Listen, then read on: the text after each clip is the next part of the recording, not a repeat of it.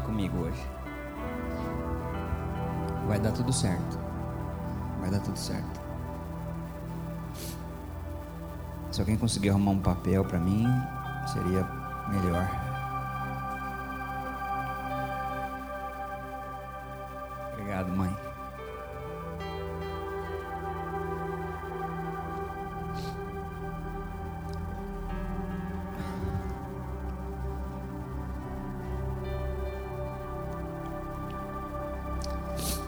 Assim.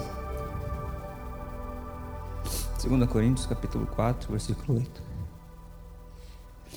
Muitas vezes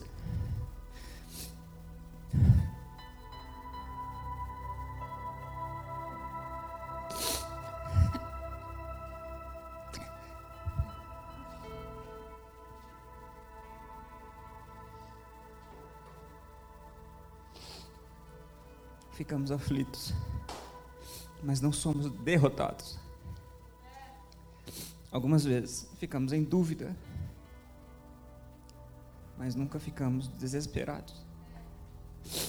Temos muitos inimigos, mas nunca nos falta um amigo. Às vezes somos gravemente feridos, mas não somos destruídos.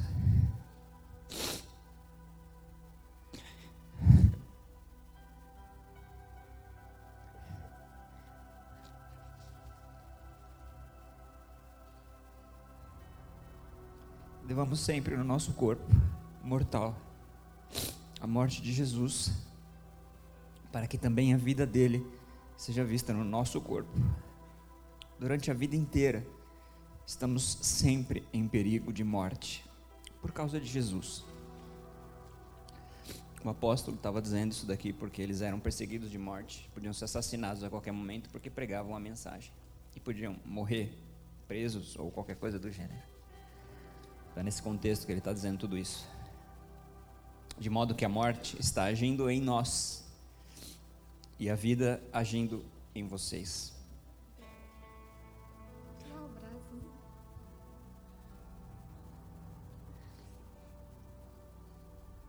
Obrigado. Fica aqui. As Escrituras Sagradas dizem: Eu criei e por isso falei. Pois assim nós, que temos a mesma fé em Deus, também falamos porque cremos. Pois sabemos que Deus, que ressuscitou o Senhor Jesus, também ressuscitará com Ele e nos levará junto com vocês até a presença dEle. Tudo isso aconteceu para o bem de vocês, a fim de que a graça de Deus alcance um número cada vez maior de pessoas e as façam e estas façam mais orações de agradecimento para a glória de Deus.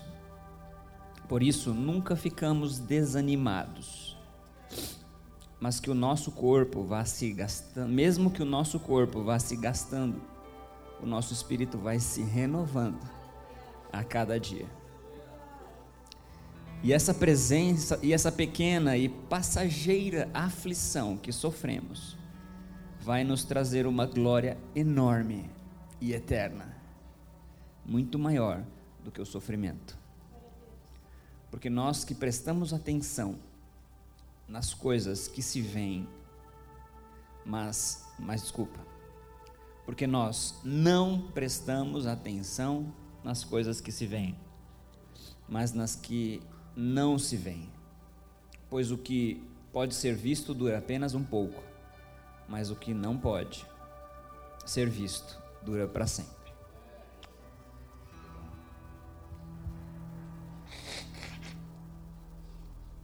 Desculpa. Desculpa.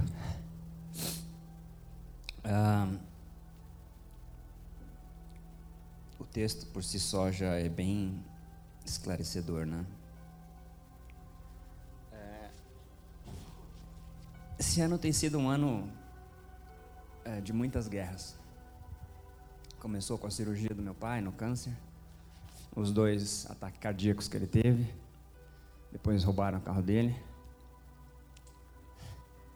E agora eu perdi a terceira gestação da Rebeca. Ah, quando a gente fez o exame de seis semanas, o coração do bebê estava fraco. E desde então a gente vem orando. Ah, a gente sabia desde quando roubaram o carro do meu pai. Quando a gente fez o exame da oitava semana, na quinta-feira, não essa agora, outra, o coração já não batia mais. E a gente passou esse. Eu, lembra que eu pus a cadeira aqui? Falei, diabo, senta aí, me assiste pregar. Era isso que eu estava fazendo com ele, envergonhando ele. Estava querendo me parar. E, e a gente passou orando porque a gente cria que mesmo o coração parado, com um saco gestacional lá, Deus podia pôr a vida de volta e o coração voltar a bater. Domingo, segunda, ela começou a ter sangramentos. Na verdade, as dores já começaram na quinta, né? Porque estava acontecendo o um abortamento espontâneo.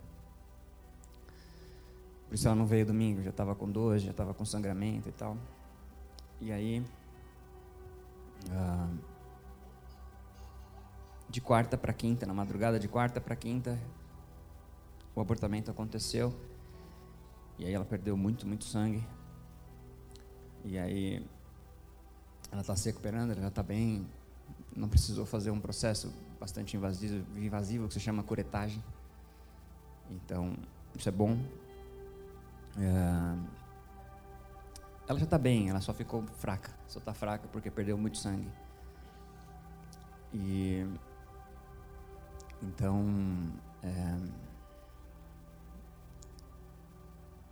continuem orando. Nós recebemos as orações de vocês, vocês não sabiam. A gente não queria falar, a gente não contou para ninguém que ela estava grávida, porque já tínhamos perdido duas gestações. E a gente não queria que vocês participassem de um possível novo sofrimento. Então por isso a gente tentou poupar vocês de sofrerem com a gente. Por isso a gente preferiu contar à vista. E outra vez a gente chamou a família toda e foi um processo bem mais dolorido, porque criou expectativa em todo mundo e tal.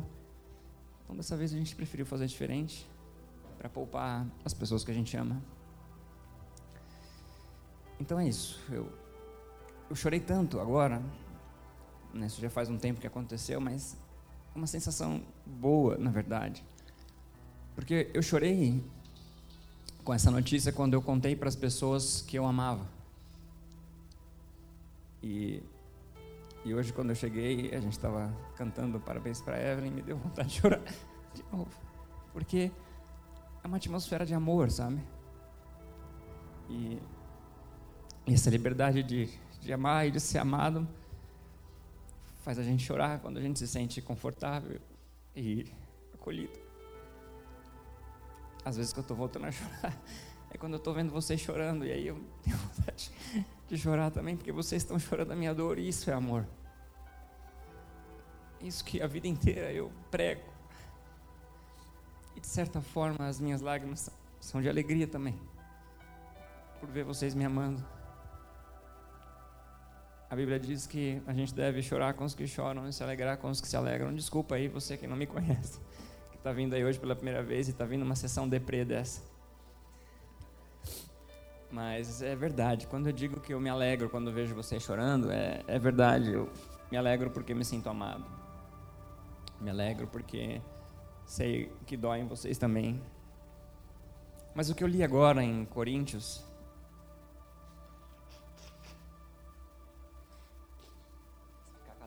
Se ficar catota, me avisa, tá?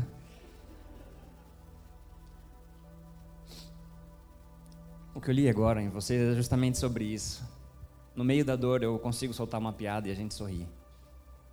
É disso que está falando esse versículo. Eu estou abatido, mas eu não estou parado. Eu estou cansado, mas eu não estou desanimado. Eu estou morrendo, mas eu sei que a morte não me contém, que a morte não me detém. O apóstolo Paulo estava pregando nesse contexto. Os caras estavam matando quem estava pregando o evangelho naquela época.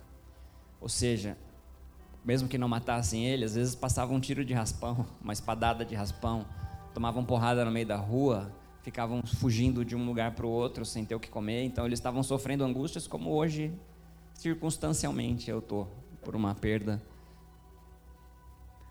Mas eles viviam aquilo constantemente, é, constantemente, é nesse risco de morte, nessa aflição de morte, nessa aflição de perseguição, de angústia. É nessa escassez de dinheiro, nessa escassez de, na época deles, de segurança, nessa escassez de equilíbrio, talvez, que ele escreve isso. Eu estou cansado, mas eu não estou parado. Eu estou abatido, mas eu não estou desanimado. Eu posso morrer, mas eu sei que a morte não me detém mais, eu sou eterno. E é isso que é a nossa vida. A nossa vida é sobre sobre isso. Sobre circunstâncias boas e maravilhosas, mas também de circunstâncias não tão boas e não tão maravilhosas. O evangelho não promete para você uma prosperidade exclusivamente financeira. Ele promete para você uma prosperidade justa, de equilíbrio. Ou seja, mesmo quando eu sofro, eu sou suprido na minha dor. Mesmo quando eu perco, eu sou suprido na minha perda. Mesmo quando eu me entristeço, de alguma forma, eu sou recompensado com alguma alegria ou com alguma coisa. Eu queria ler também Gálatas 5, 17 até o 23. Vou dar um tempo para vocês abrirem, quero que vocês leiam comigo e assim eu também vou me recuperando. É uma estratégia.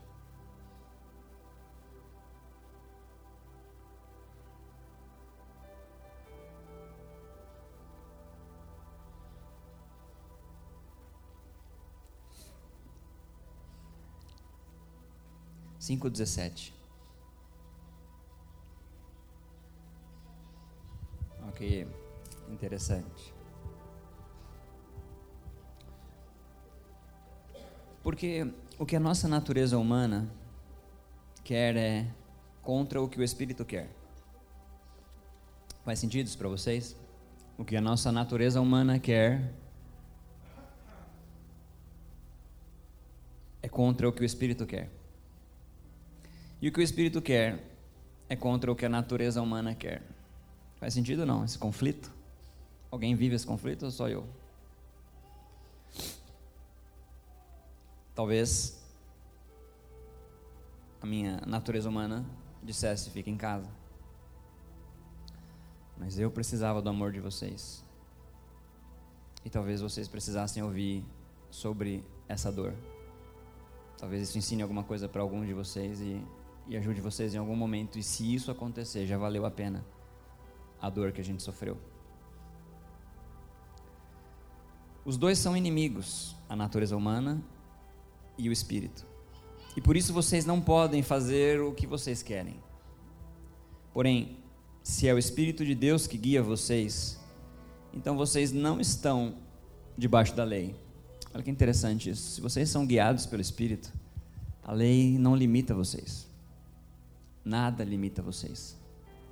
Vocês não são regidos por uma, um grupo de normas. Vocês não são regidos por um padrão de comportamento ou por um protocolo. Não imagina, você vai ficar chorando meia hora lá, sem conseguir falar uma palavra, você vai falar da sua história, por que você não, não protege essa história das pessoas, para não expor a sua esposa, não expor a sua dor?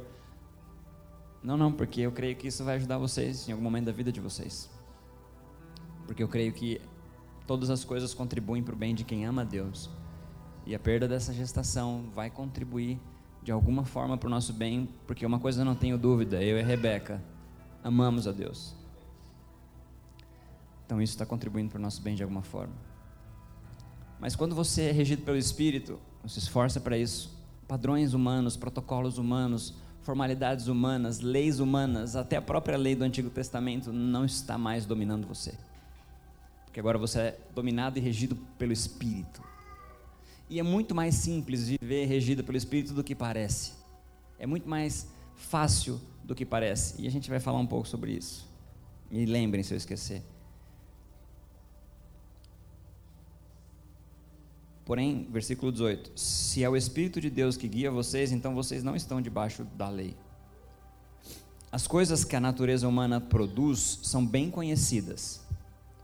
Eu vou ler rápido aqui, porque não é o foco, vocês não são isso. Imoralidade sexual, impureza, ações indecentes, adoração a ídolos, feitiçaria, inimizades, brigas, ciumentos, raiva, ambição, angústia, eh, desunião e divisões, invejas, bebedeiras, farras, outras coisas parecidas com essa. Repito o que já disse: os que fazem essas coisas não receberão o reino de Deus.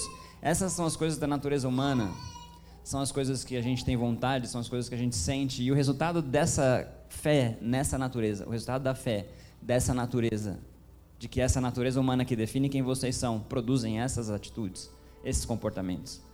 Se eu e você acreditamos que eu preciso encher a cara, que eu preciso ir para balada, que eu preciso roubar os outros, que eu preciso brigar, que eu preciso ter ciúme, que eu preciso ter inveja, você vai viver aquilo que você acredita.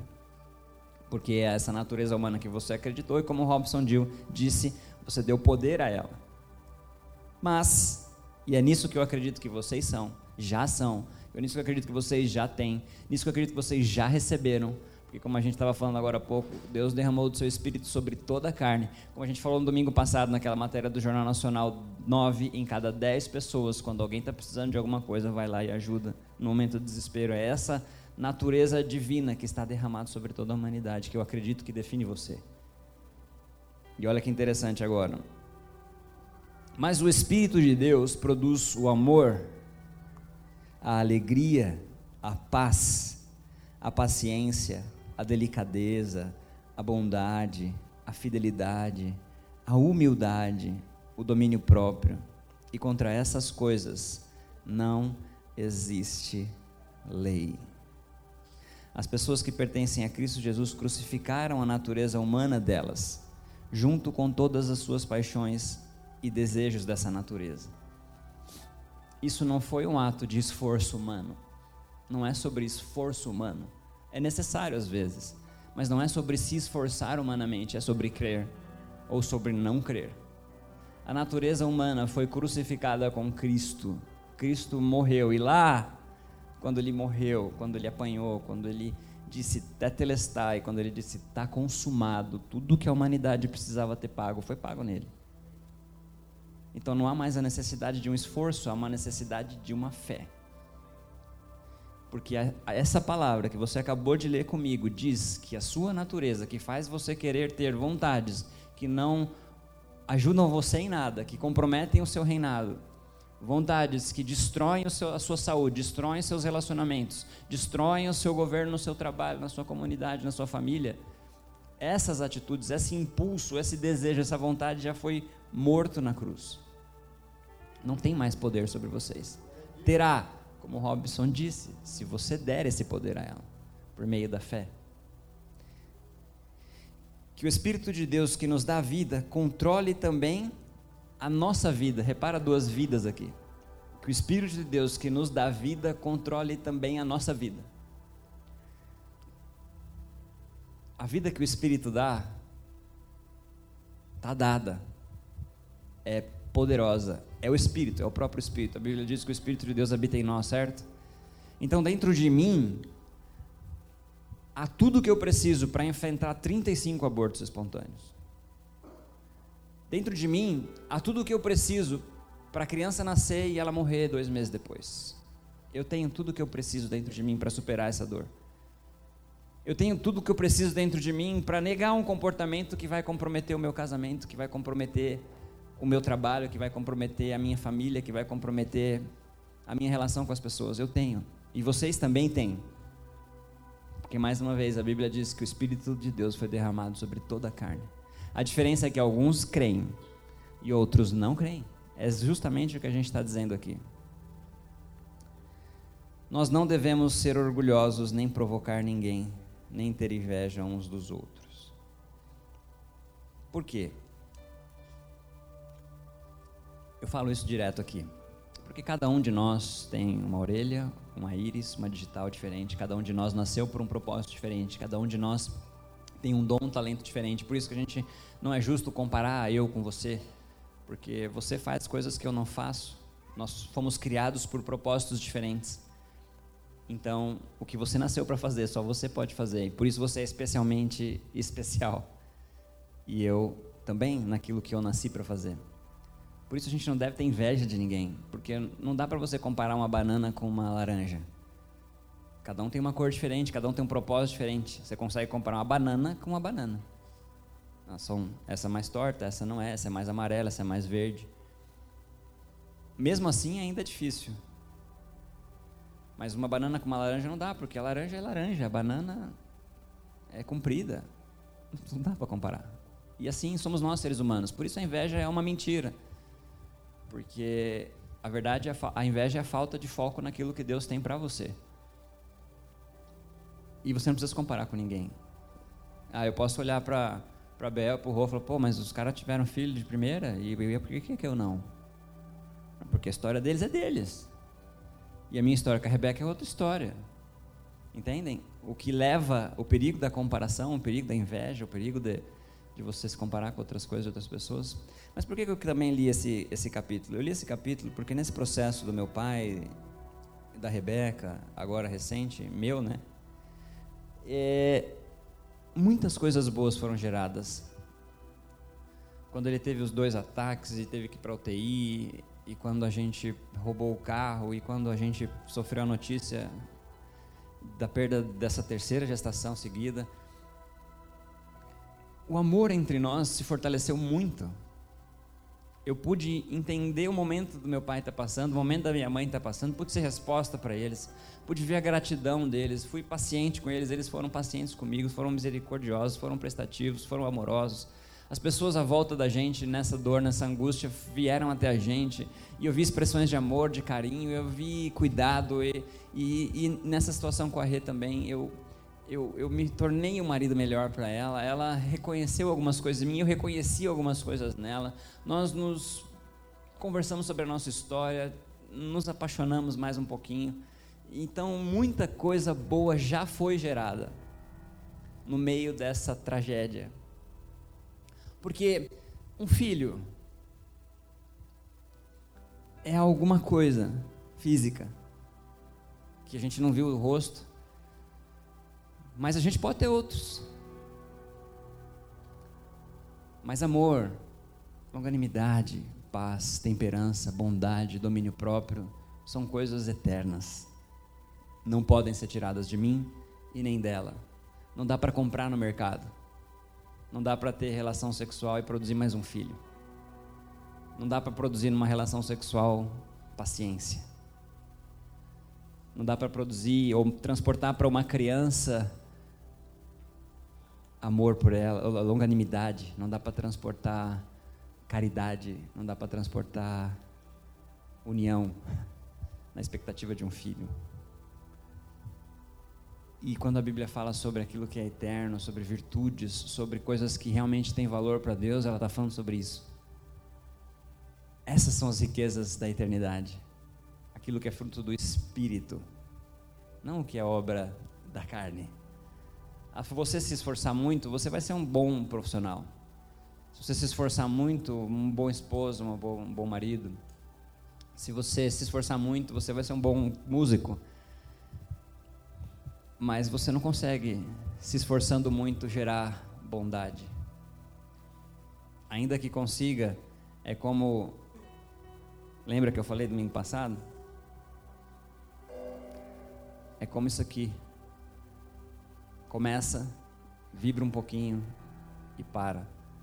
Mas se você crê que dentro de você existe um espírito que é divino, que é santo, que é poderoso, e se você se enxergar com todas as virtudes que ele tem, assim você será. Diz Provérbios: assim como um homem se enxerga, assim ele é. Naquilo que você acredita é aquilo que você vai manifestar. Se você acredita que é um bom esposo, você vai ser. Se você acredita que todas as virtudes para você se tornar um bom esposo já foram postas dentro de você, você vai ser. Se você acredita que todas as virtudes para você passar na prova da OAB estão dentro de você, óbvio, você precisa estudar, você precisa produzir frutos no espírito, como a gente estava conversando agora na porta pedir para Deus paciência, calma, equilíbrio, para o momento da prova não ficar nervosa, precisa ler todos os códigos e estudar tudo o que precisa, mas tudo o que você precisa, a inteligência, a capacidade, o controle emocional, já está aí dentro de você. É só acreditar. E aí você vai pegar a prova e fala, deixa eu pegar essa prova aqui. Você vai ficar nervosa, talvez ansiosa, mas na hora que você tiver que fazer, vai rolar. Aflito, mas não abatido. Cansado, mas não desanimado. A morte me rodeia, mas ela não me domina, ela não me ameaça, ela não me para, ela não me bloqueia, porque o diabo, a morte já foram derrotados na cruz. A força do pecado é a lei. Jesus quebrou isso na cruz. Ele pagou o preço que a humanidade não conseguiu pagar por milhares de anos. Então, o pecado não tem mais força sobre mim, a menos que eu dê para ele. E a morte também não tem mais, porque ele ressuscitou depois do terceiro dia, vencendo a morte. E aí, quando eu acredito, quando eu confesso isso com a minha boca, quando eu falo, eu quero isso em mim, eu me torno um ser eterno. Alguém que é capaz de fazer coisas extraordinárias. Isso não é só sobre mim, isso é sobre você que está aqui sentado nessa manhã. Há sobre você tudo o que você precisa para ser tudo o que Deus sonhou, Mateus. O diabo não pode fazer nada contra você. Quando a gente perde uma gestação, eu não sei se você já passou por isso, mas eu estou começando a ficar bom nesse negócio. Mais que eu não quisesse. A gente, quando a gente perde um parente querido também, uma, quando a gente sente uma grande dor, não é só uma gestação, quando a gente tem uma forte dor, passa tudo na nossa cabeça. Tudo. É uma guerra, e é por isso que eu pus o diabo sentado aqui para me assistir pregar, porque naquele momento estava passando tudo na minha cabeça. Tudo que você pode imaginar. Mas tudo mesmo. Eu falei: não, esse cara vai assistir eu pregar aqui, porque eu não vou parar. Porque isso não pode me parar. Porque se me parar, como disse um dia o Diego no Dia dos Pais aqui, tudo que eu preguei para vocês, esqueçam, era mentira. Tudo que eu falei aqui em pé para vocês um dia, se eu parasse por causa disso, era uma balela, era uma falácia, era uma mentira. Mas não era, não é, e, e nunca será. Porque eu amo vocês, e eu sou amado por vocês, e isso não tem preço. E eu sei que essa perda vai produzir em nós um vínculo ainda mais forte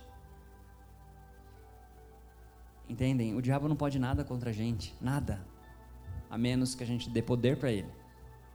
Ele está debaixo dos nossos pés, a Bíblia diz que ele está ao derredor e não ao redor. Ao redor tem anjos e dentro tem um espírito. Ele está ao redor, tentando tentando fazer alguém acreditar que você é um merda, que você é um bosta, que você não vai dar nada, que você é um incompetente, você é um pecador, que você é um profano, que você é um imundo, que você é imoral, que você é uma prostituta, que você é uma vagabunda. É isso. Ele está o tempo inteiro tentando fazer você acreditar nisso. Ele está ao redor tentando matar, tentando tragar alguém. Mas ele não tem esse poder a menos que você dê para ele. Então, por favor, nessa manhã eu quero que você saia daqui. Eu já falei isso toda vez que eu prego, eu falo a mesma coisa. Me perdoem por isso. Mas quando você sair por aquela porta, lembrem desse dia, como o dia em que você decidiu acreditar na natureza do Espírito que está sobre você e não na natureza da carne. Não na natureza que quer chorar, que quer desistir, que quer entrar em depressão, que quer se matar, que quer. Que quer...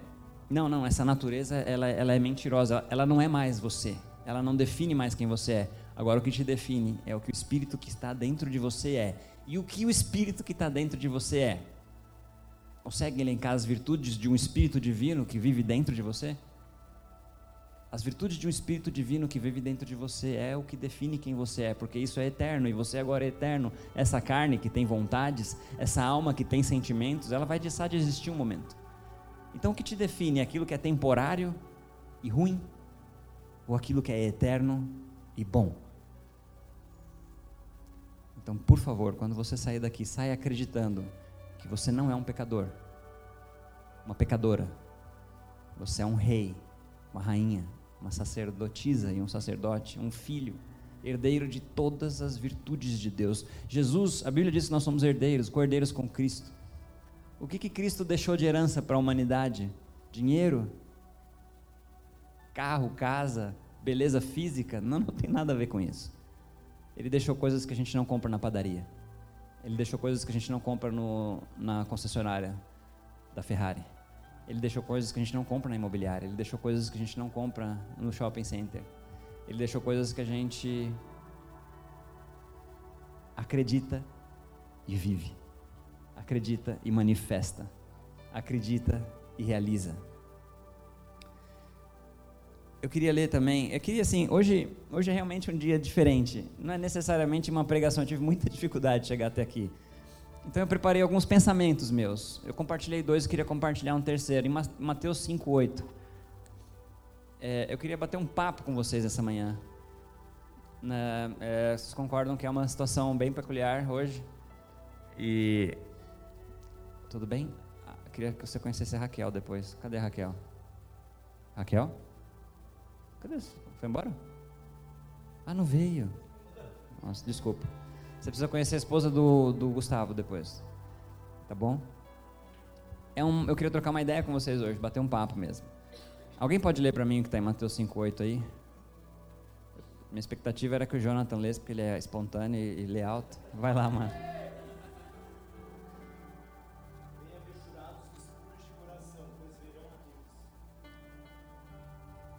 Olha que legal isso. Bem-aventurados os puros de coração, porque eles verão a Deus. Ó, quando eu comecei a me converter, há 20 anos atrás, mais ou menos, revela a idade, né, Evelyn? É, eu estava numa reunião de avivamento com o pessoal do Canadá. Eu era bem recém-convertido. Naquela época, eu entrava nas igrejas e fazia um apelo e eu levantava a mão todas as vezes. E aí alguém virou para mim e falou: já chega, já uma vez só, tá bom. Não precisa passar a vida inteira aceitando Jesus. Mas o cara falou: quem quer aceitar Jesus? Eu acho que eu queria. Isso era bom demais, eu queria. E aí eu estava nessa reunião e era um pessoal do Canadá que estava orando e, e, ele orou em inglês por mim. E eu nem entendia muito naquela época. Mas ele, ele passava a mão no meu coração assim, ele passava o dedo no meu coração e, e ele falava: I see a pure heart eu vejo um coração puro em você. Eu nunca entendi aquela oração, nunca. Obrigado, Pai. Eu nunca entendi essa oração. Umas semanas para cá, eu comecei a entender. Uns meses para cá, talvez, eu comecei a entender o que é um coração puro. E, e aí, quando eu li esse versículo, refletindo sobre ele esses dias, os puros de coração verão a Deus, eu fiquei maravilhado não, não, não, se você não consegue viver isso, não se sinta frustrado, porque não há nenhum malefício em não ter um coração puro e não ver Deus nas outras pessoas. Já respondi, né? A surpresa. Como o puro de coração vê Deus? Vê Deus no outro. A Bíblia diz que buscai a paz com todos, porque sem santidade ninguém verá Deus. É por causa disso, porque a santidade em você me faz ver Deus em você. Deus não vai aparecer para as pessoas, vocês concordam? Bum, porque senão a salvação não é mais por fé, é por razão. Eu vi, por isso criei. Mas Deus vai ver, vai ser visto em você. Santidade é para Deus ser visto em vocês. E o que, que um coração puro faz? Por que, que a gente vê Deus? Um coração puro vê Deus? Porque eu consigo ver o melhor de você. A pureza do meu coração tira toda a maldade que você aparenta ter. A pureza do meu coração tira tudo aquilo de ruim que você fez ou você parece fazer, e olha em você aquilo que você tem de bom.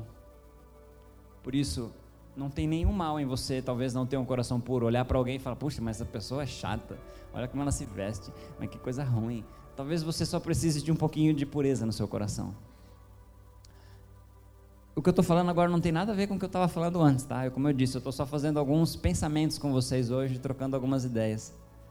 Mas esse é um pensamento que eu também queria compartilhar. Sem pureza, Deus não vai ser visto. Os puros verão a Deus como?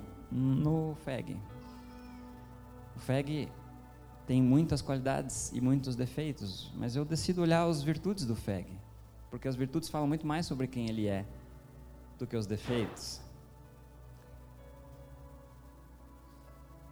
E tudo bem, Pedrão? Assim, Ó, eu podia ficar bravo com ele agora. Falar, pô, o cara não tem noção, mano. Vai bater a porta no meio da pregação. Pô, o cara sem noção, velho. Mas ele veio com a carinha tão bonitinha de sorriso, tipo. Sem querer. Então eu vejo, eu prefiro ver nele o humor, que é um fruto natural dele, a alegria, a bondade. Eu prefiro ver isso. Eu podia ficar bravo. Ah, pô, atrapalhou minha mensagem. Tá um saco, já difícil ficar aqui de pé nesse dia. E o cara ainda faz isso. Mas a pureza do meu coração prefere enxergar a alegria desse momento. E olha só no que esse momento se tornou. Hum, todo mundo riu. Eu podia ficar bravo. E todo mundo sentir, nossa, será que o Juliano ficou bravo com o Pedro? Pedro não. Entendeu?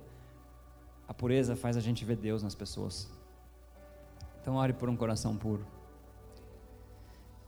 Eu queria compartilhar. Ah, eu tenho um exemplo de pureza. Quando eu era pequeno, quando eu tinha, sei lá, devia ser uns 10 anos, a gente naquela época podia brincar na rua até tarde. O carro não atropelava, o sequestrador não passava. É, não tinha droga para, né, não tinha tanto é, abuso, essas coisas todas que tem hoje. Então eu brincava na rua. E aí uma vez eu cheguei em casa, estava tava escurecendo. Eu sabia que eu ia levar uma naquele dia. E eu estava com a minha irmã ainda, pior ainda, com três anos mais nova que eu. Eu devia ter uns sete, mas estava muito legal a brincadeira na rua aquele dia e eu fiquei até escurecer. Aí eu cheguei em casa, subi os lances de, de degrau assim de escada e minha mãe estava parada assim na porta dos quartos com a mão para trás. Aí eu pus a minha irmã atrás de mim assim e falei: é, Mãe, o que, que você tem aí atrás?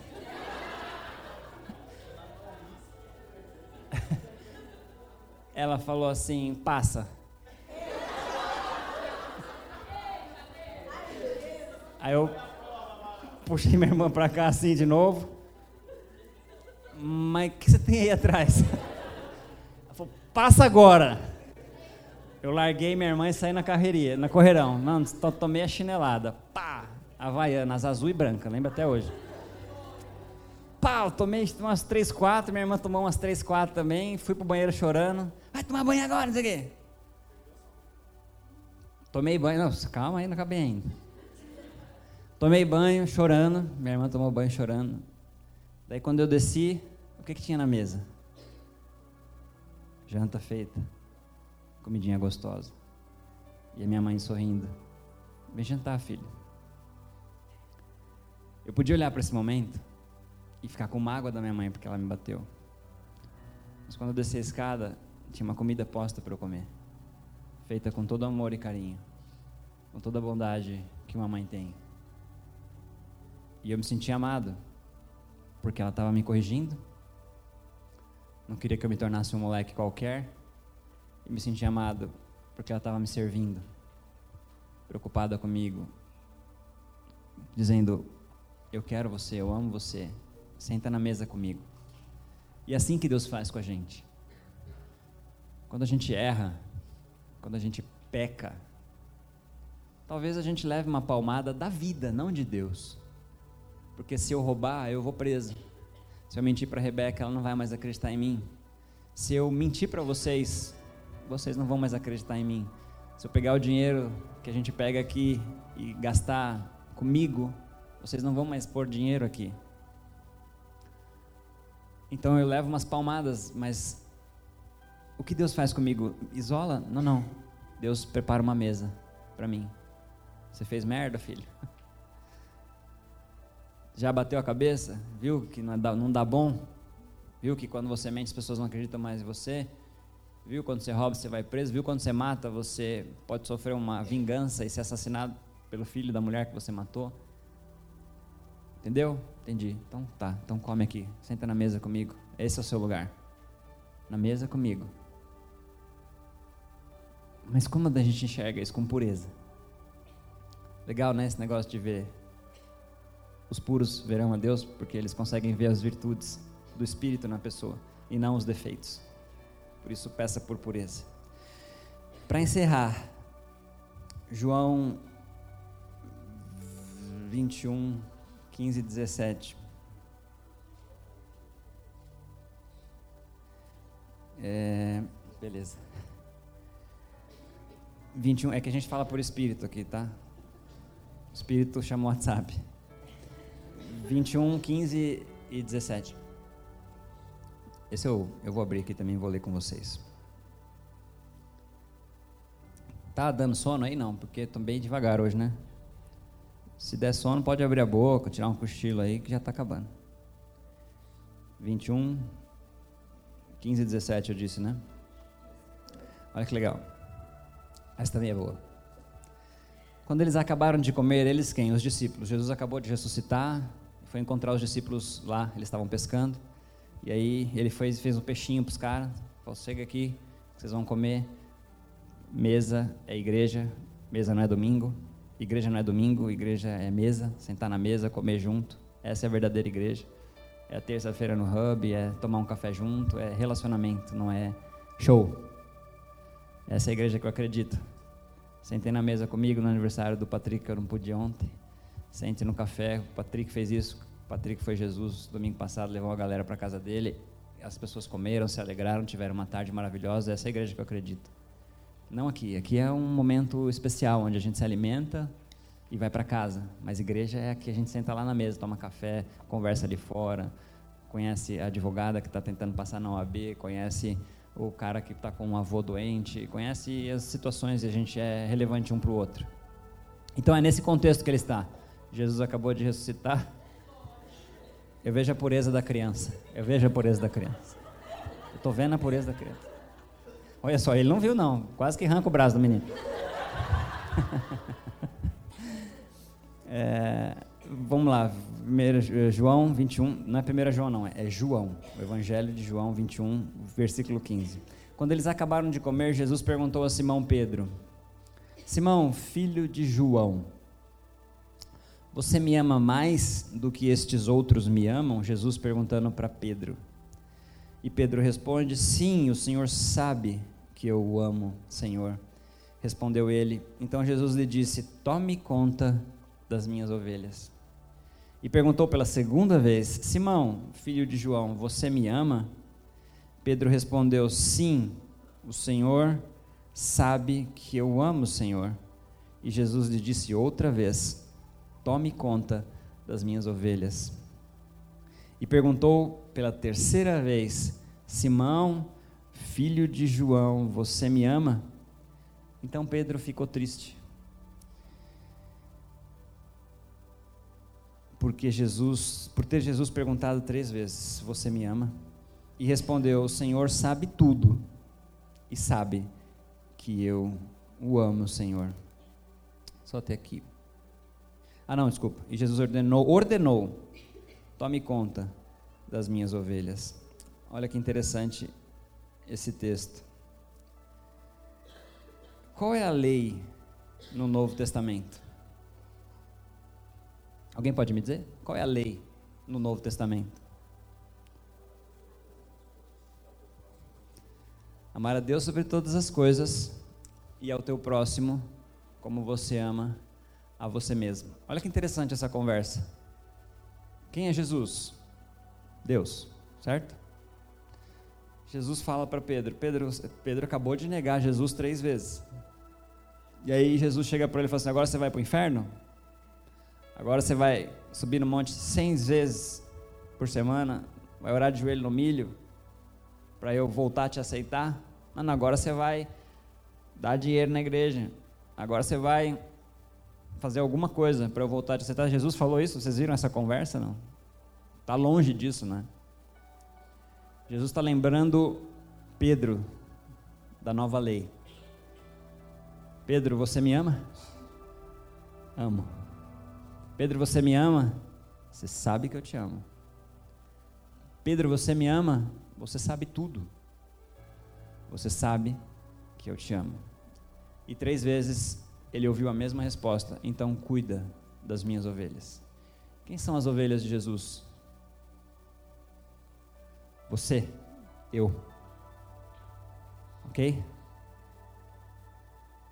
Então, amar a Deus sobre todas as coisas e amar ao próximo como nós amamos a nós mesmos revela uma vontade de Deus, revela que Deus decidiu ser amado em você. Deus decidiu ser amado no outro. Porque amar a Deus, aqui ó, na adoração é fácil. Amar Deus num quarto secreto e fechado é fácil. Não é ruim. É bom, é gostoso. Bater cabeça, uou. É muito gostoso, é muito legal. Mas qual é a finalidade disso? Qual é o resultado prático disso? Não faz sentido um Deus egoísta, egocêntrico, vaidoso, que só quer que você ame Ele só. Concorda? Ele não precisa disso, ele não tem problema de autoestima. Deus não tem problema de baixa autoestima. Ah, não, eu preciso que, que me amando aqui, ó. Me ama, me ama, isso, me ama mais, me ama mais. Tá, isso é verdade, isso é legal, isso é importante, mas qual é o resultado disso? O que esse versículo me ensina é que Deus escolheu ser amado na pessoa que está sentada do seu lado. Por quê? Porque Deus está dentro dela. Isso muda toda a perspectiva de qualquer um de nós quando olha para um ser humano. Porque se eu acredito que o Espírito foi derramado sobre toda a carne, se eu acredito que o Espírito de Deus está, está, está sentado do meu lado, dentro do Patrick, dentro de qualquer um que esteja aí do seu lado, se eu entendo que o Espírito de Deus é Deus, eu entendo que Deus está dentro de você, é muito mais difícil você trair essa pessoa. Porque você conscientemente não trairia Deus, trairia? Mas quando você trai alguém, você está traindo Deus. Quando você está recusando amar alguém, você está recusando amar Deus, porque Deus decidiu ser amado no outro. Por isso, essa é a lei agora. Ame a Deus no outro. Ama Deus sobre todas as coisas e ao próximo como você ama você mesmo. Jesus perguntou para Pedro três vezes: Você me ama? Amo, então cuida das pessoas. Você me ama? Amo, então ame as pessoas. Só isso. Isso cura a traição, o amor. Isso cura o pecado, o amor. Isso cura a dor, o amor. Isso cura a morte, o amor. Isso cura tudo. E a gente falou muito sobre isso no domingo passado e eu não quero ser repetitivo. Então, ah, nessa manhã eu queria basicamente compartilhar esses pensamentos com vocês. A Rê está bem, está é, só fraca mesmo, está bem emocionalmente, já foi pior para nós, mas ela está bem, tá. Ela falou, vai lá, conta para eles, manda um beijo para eles, diz que eu amo eles. Uh, mas ela precisa realmente se recuperar, fazer pouco movimento e tal. E à medida que vocês forem encontrando ela, vão manifestando seu amor, seu carinho. Mas eu já contei a história toda justamente para que talvez não seja necessário ficar perguntando como é que foi os detalhes. Eu já dei alguns detalhes. Não estou poupando muita coisa disso. Então, orem por, por nós. A gente continua crendo que há uma palavra sobre nós com relação a nossos filhos, eles virão em algum momento. E a gente está firme nessa fé. Existem várias coisas que a gente pode fazer na medicina, então estamos tranquilos. Uh, obrigado, eu me senti realmente amado vendo a lágrima nos olhos de vocês. Eu, a pureza do meu coração, viu Deus chorando comigo. Isso, isso me fez chorar mais ainda. Uh, isso me fez sentir amado. E essa é a comunidade que eu acredito. É uma comunidade que não depende, que não é sobre mim, é sobre nós. É uma comunidade que recebe bem as pessoas, que se alegra com as pessoas e, e, todo mundo que chega pela primeira vez fica comenta isso comigo, né? Poxa, essa galera recebe a gente tão bem. É isso que eu creio. E aí alguém vem dar um, um aspirador de pó, e alguém vem e monta luz, e o outro vem e dá uma grana, e outro vem e comenta de alguém que precisa de uma oração, e, e aí o pessoal faz um aniversário para alguém especial, e aí, enfim, é isso. Eu queria pedir desculpa para quem eu acabei falhando nessa semana sem poder dar muita explicação. Talvez eu tenha sido um pouco indelicado, grosso, ou eu não queria, não podia falar e aí as pessoas me perguntavam e eu ficava, não, tá tudo bem, que nem a profeta lá de Elias, né? Algumas pessoas me perguntam, como é que você está? Eu falei, vai tudo bem. Eu estava como aquela viúva profetizando que estava tudo bem. Ah, feche os seus olhos, vamos fazer uma oração. Pode ser depois? Pode ficar sentado mesmo, que hoje nós estamos light. Eu quero fazer uma oração e eu quero que você repita essa oração comigo. E eu sempre peço que quando eu faço essa oração, você preste muita atenção no que eu estou falando. Não repita só porque eu estou pedindo para você repetir. Se você não acredita, se você não quer, se você não concorda, não precisa repetir, está tudo bem. Isso não vai mudar o quanto Deus te ama, isso não vai mudar o quanto Deus tem um projeto e um propósito para você. Isso não vai mudar nada na relação de Deus para com você. Pode mudar na relação de você para com Deus, mas na relação de Deus para com você não vai mudar nada. mas isso pode realmente transformar a sua vida. Presta atenção nessa oração e repete comigo se você acredita nela. Meu Deus, eu creio que o Senhor é real. Eu creio que Jesus Cristo é o seu filho. Eu creio que ele morreu e resolveu o problema do pecado. Ressuscitou e resolveu o problema da morte. Eu quero. Só repete se você realmente quer mesmo esse negócio, hein? Eu quero declarar com a minha boca que eu preciso desse Deus em mim, desse Espírito em mim. Eu quero aceitá-lo de uma maneira nova e extraordinária, como você prometeu nas Escrituras Sagradas. Eu o aceito e o reconheço como meu único Senhor e Salvador. Mais uma vez, só disse se você realmente sente isso. Eu me arrependo dos meus pecados. E eu te peço perdão. Em nome de Jesus. Amém. Com os olhos fechados ainda, eu queria que você levantasse a mão se você fez essa oração pela primeira vez.